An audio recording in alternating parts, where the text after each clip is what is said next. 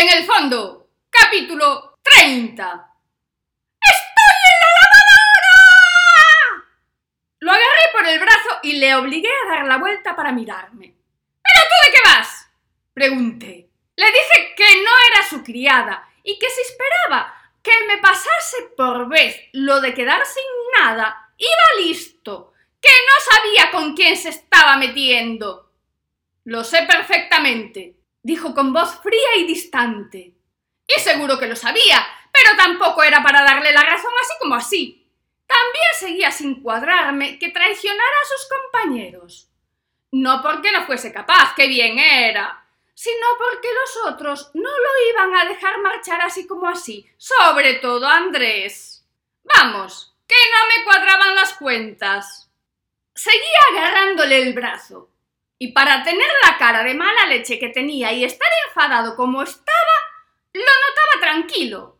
No había intentado soltarse, ni le molestaba el interrogatorio, pero aún había algo más raro, cuando le hacía comentarios del tipo de ¿Tú de qué vas? Cuando me alteraba, él desviaba la mirada. Sí, algo raro pasaba. Normalmente, cuando me jugaba una mala pasada y en eso tenía experiencia, me miraba fijamente a la cara, a los ojos, para que creyese lo que me contaba. Pero si Ana, ¿cómo me iban a ver con una rubia? Estuve toda la tarde en la biblioteca. Sí, mirándome a los ojos, con una sonrisa dulce y el pulso que ni se le alteraba al muy hijo de su madre, como los de la CIA, que superan el polígrafo asumiendo dos personalidades. Pues este igual, pero menos elaborado, porque yo lo pillé sin polígrafo ni nada. Eso sí, él lo intentó. Ahora era distinto. Ni se molestó en disimular, como si quisiese que descubriese la mentira. Tienes que volver allí abajo y sacar todo, dijo. Ni en broma, dije sonriendo. Sonreí porque me salió, que me hizo gracia su insistencia, su necesidad. Pero a él no le hizo tanta y se puso más serio aún, que ya era difícil. Hazlo, ordenó. No, dije. Hazlo o vas a perder más de lo que piensas, dijo en tono amenazante. Aunque por el mirar no parecía esa su intención. Igual estaba jugando al despiste. Como lo de las dos personalidades no le había funcionado, ahora intentaba lo de dar siempre respuestas falsas. Más que tiempo, paciencia. No te preocupes, tengo de sobra. Puedo permitirme el lujo. Dije. Me miró fijamente. Miró al brazo que le estaba agarrando. Miró mi mano y la apartó como si de repente le molestase. Dio media vuelta y se fue escaleras abajo. En el descansillo se volvió hacia mí e insistió. Hazlo o vas a perder más de lo que te puedes permitir. Y se marchó, Mejor dicho, intentó marchar. Fui detrás de él. No le iba a consentir que me amenazase, y ni mucho menos que dijese la última palabra sin darme opción de réplica. Lo di agarrado por el hombro.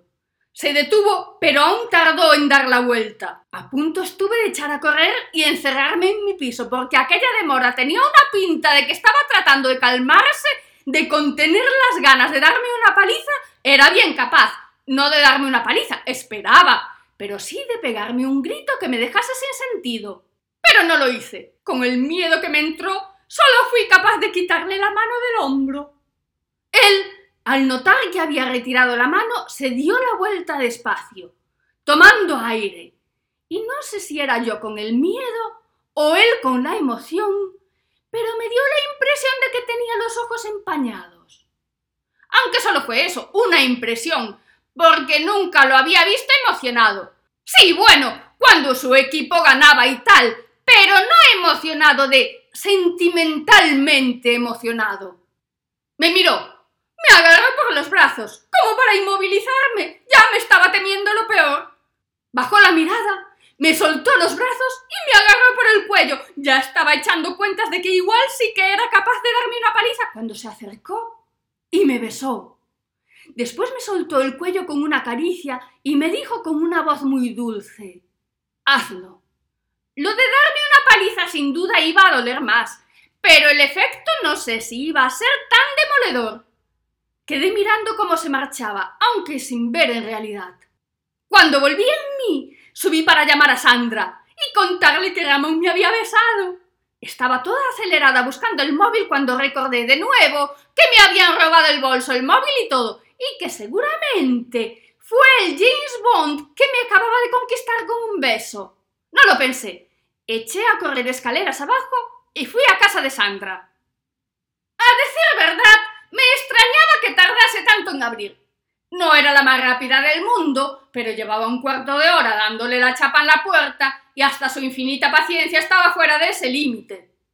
Lo volví a intentar una última vez, y como vi que no había manera, decidí entrar a la brava. No sería la primera vez que se quedaba dormida en el sofá con los cascos puestos y después iba diciendo que la dejábamos abandonada, que no le hacíamos caso, que no la íbamos a visitar.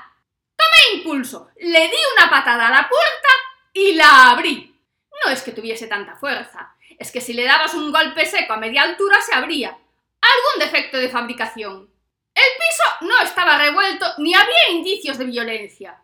Todo estaba en su sitio. La tele apagada, la cocina ordenada y la manta del sofá doblada en el respaldo. Me senté y me puse a pensar. Con Paco no podía estar. No era normal que teniendo ella un piso para ellos dos solos, estuviesen en otro con otros dos hombres y una mujer más. Después di un paso atrás y me centré en la mujer del piso de Andrés. ¿Y si era Sandra?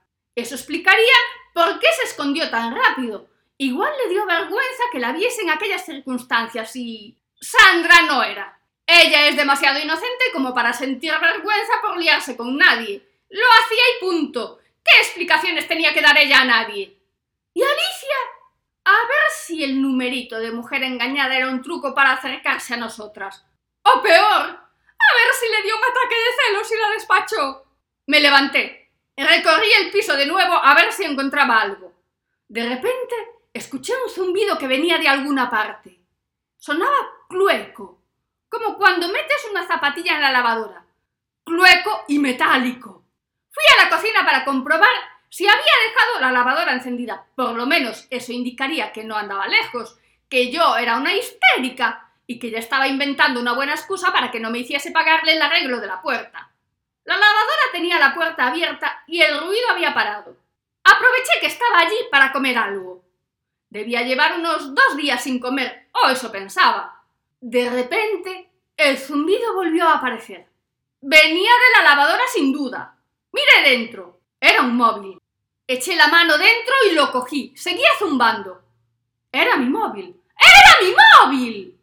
¿Pero qué demonios hacía mi móvil en la lavadora de Sandra?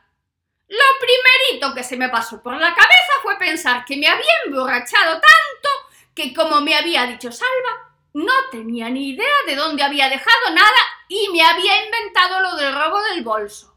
Vale, en realidad, lo primero que se me pasó por la cabeza fue la muy puta me robó el bolso. Y lo seguiría pensando de no haberlo encontrado en la lavadora. El móvil seguía zumbando. Si Sandra me hubiese robado el bolso, cogería lo que necesitase y me lo devolvería sin que me diese cuenta. Era obvio.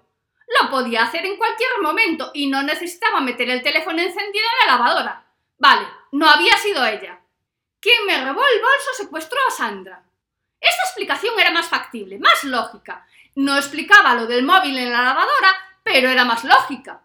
El móvil seguía zumbando. ¿El móvil seguía zumbando? Por fin me di cuenta y dejé de darle vueltas a la cabeza y descolgué. ¿Sí?